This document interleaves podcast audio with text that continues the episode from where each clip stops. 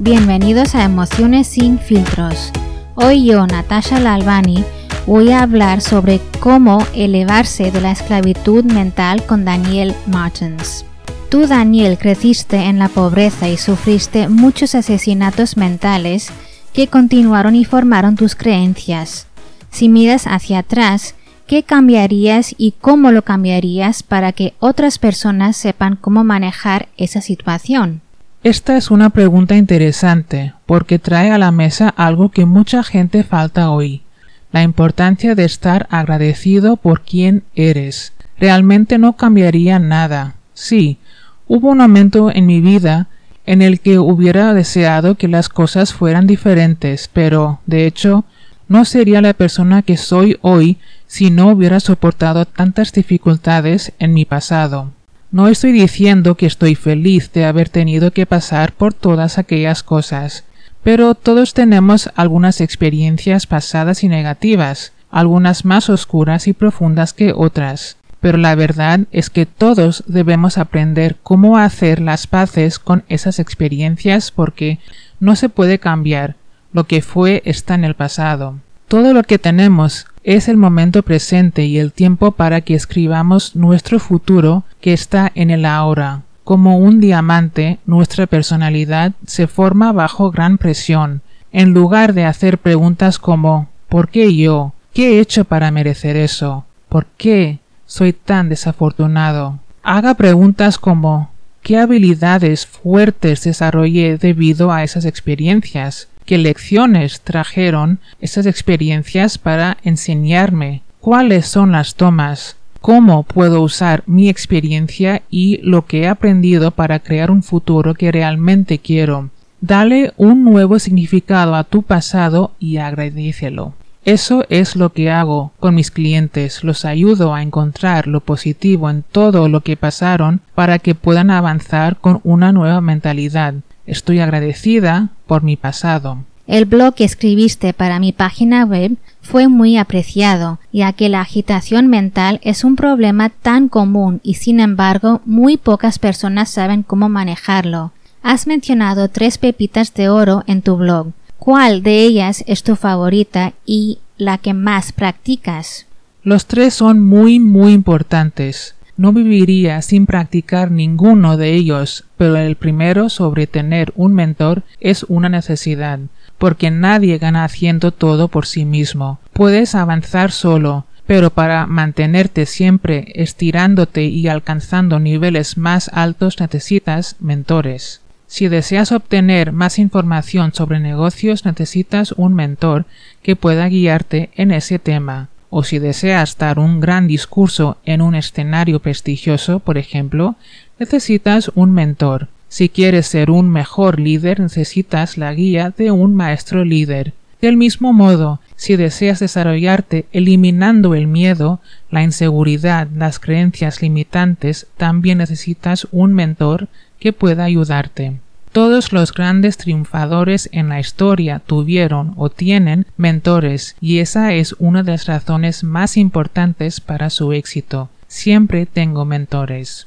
Eso es increíble. Sí, de hecho, uno siempre necesita mentores para orientación y determinación. Cuéntanos un poco acerca de tu libro, Elevándose de la esclavitud mental. ¿Cuáles fueron algunos puntos esenciales que querías mencionar en tu libro? ¿Mencionas tus experiencias personales ahí? La idea del libro surgió cuando yo y Caterina Cosias, mi buena amiga y compañera maestra, sentimos que necesitamos compartir con la gente los principios y las herramientas que han hecho una gran diferencia en nuestras propias vidas. Ambos proveníamos de contextos muy diferentes. Yo de una infancia negativa, violenta, e infeliz y en consecuencia de la edad adulta insatisfecha, mientras que ella de una normal, feliz y bien vivida, y sin embargo ambos permitimos nuestras vidas en cierto momento ser moldeadas por creencias limitantes. Mis creencias limitantes me hicieron sentir indigna e incapaz y debido a esta mentalidad limitada mis resultados solían ser mediocres, mientras que en su caso, aunque tenía todo lo que se considera éxito, para la sociedad, dinero, bienes inmuebles, vida niate, era muy infeliz porque el sueño de su vida era ser presentadora de televisión, y ella no lo estaba haciendo debido al temor de lo que los otros pensarían de ella. Y al final los dos estábamos realmente sujetos a la vida solo por las creencias negativas. Es por eso que el nombre del libro es Elevándose de la esclavitud mental, porque la única prisión que nos retenía solo estaba en nuestras mentes, y en el momento en que decidimos seguir nuestro GPS interno y realmente darnos el permiso mental para crear que la vida debería ser divertida, que estuvimos aquí no solo para sobrevivir, sino para brillar, fue cuando nos liberamos de esa esclavitud mental. Entonces, no importa de qué lado de la ciudad naciste o cómo te criaron, si no estás satisfecho con tus resultados, debes saber que puedes cambiarlos si realmente decides que lo deseas. Dennis Waitley dijo, no es lo que eres lo que te detiene, es lo que crees que no eres. Piénsalo, reflexiona sobre esta cita y verás la verdad. Y sí, hemos compartido en el libro nuestras experiencias para que los lectores puedan sentir que no están solos porque no somos diferentes de los demás. Vaya, eso es bastante intenso. Así que estamos hablando de dos personas de diferentes orígenes y experiencias de vida uniéndose para compartir sus bloqueos mentales y cómo los superaron para tener éxito. Según tú, ¿cuándo es el momento adecuado para defenderse y decir no a la esclavitud mental? Inmediatamente. Solo vivimos una vez. No sabemos cuánto tiempo nos queda en esta experiencia física y cada uno de nosotros fuimos diseñados para vivir felices y satisfechos, y encontramos satisfacción cuando hacemos lo que amamos. Esta idea de que la sociedad trata de vendernos cada día que tienes que poseer esto o aquello para ser feliz y respetado, que debes tener éxito antes de los cuarenta años o nunca lo lograrás, que no puedes hacer lo que amas y hacerte rico al mismo tiempo, son domesticaciones culturales sin sentido. Por eso ves a más y más personas con la enfermedad del siglo, la depresión. Por supuesto, si aceptas y actúas sobre esas creencias limitantes, ¿cómo puedes estar feliz? Si eres un artista y quieres vivir de tu arte, deshazte de esa mentalidad de artista pobre y miserable. Es perfectamente normal poder acumular una fortuna haciendo lo que amas, Solo tienes que darte un impulso mental, permite y aprende lo que tienes que aprender y desarrolla las habilidades que te ayudarán a desarrollar tu negocio. Al hacer lo que amas encontrarás felicidad y plenitud. Estoy totalmente de acuerdo contigo, Daniel. Debemos deshacernos de todas las creencias y nociones limitantes y amar lo que hacemos, ya que todos tenemos el poder mental para lograr nuestros objetivos en la vida. Por cierto, hay etapas en la esclavitud mental y qué las determina. Bueno, hay algunos niveles, pero por ahora concentraremos en algunos aspectos básicos, por ejemplo, etapa de víctima. En esta etapa las personas sienten que son víctimas en la vida de cada experiencia que tienen negativa que tienen es injusticia. Hay algunos niveles, pero por ahora concentraremos en algunos aspectos básicos, por ejemplo la etapa de víctima. En esta etapa las personas sienten que son víctimas en la vida, que cada experiencia negativa que tienen es una injusticia y viven sus vidas siempre quejándose y esperando que sus condiciones externas cambien para que puedan ser felices, pero nunca piensan realmente que tienen que hacer nada. Por ejemplo, sus jefes tienen que darles aumentos, pero nunca piensan en qué valor pueden aportar a las empresas en las que trabajan.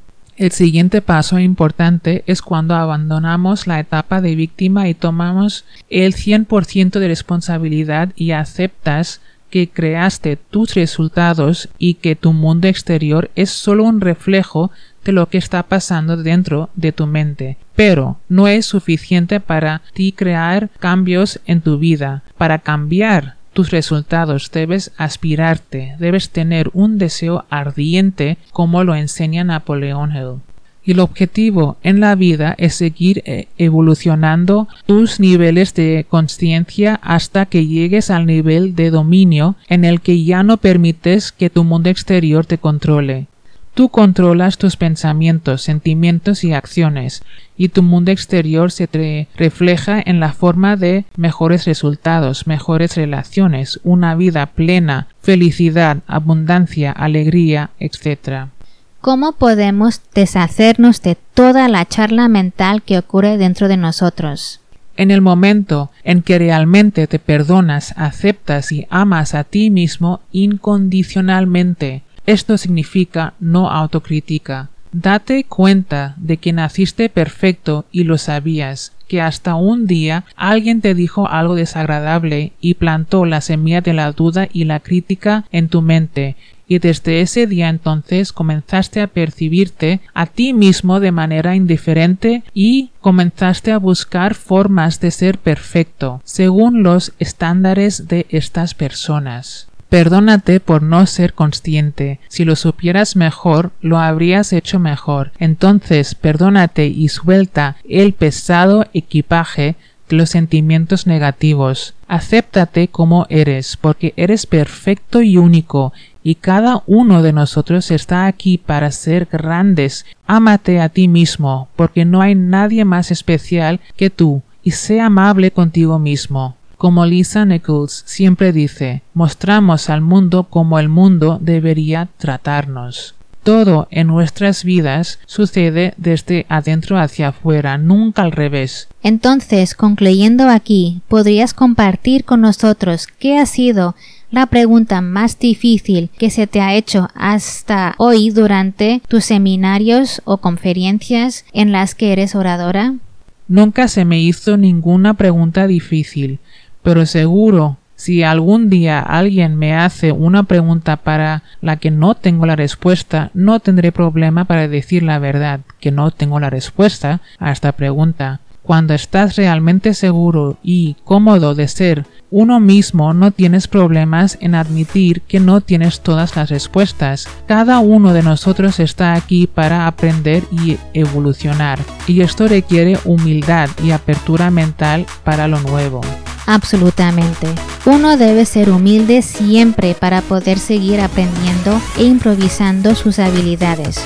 Fue un placer hablar contigo Daniel y estoy segura de que nuestros oyentes disfrutarán de cada uno de tus pensamientos sabios compartidos en este episodio. Gracias por acompañarme en el tercer episodio de Emociones sin filtros. Para ti Natasha y para todos los oyentes quiero decir muchas gracias por tenerme aquí fue un verdadero placer. Pues me despido ahora prometiéndoles otro tema interesante la semana que viene.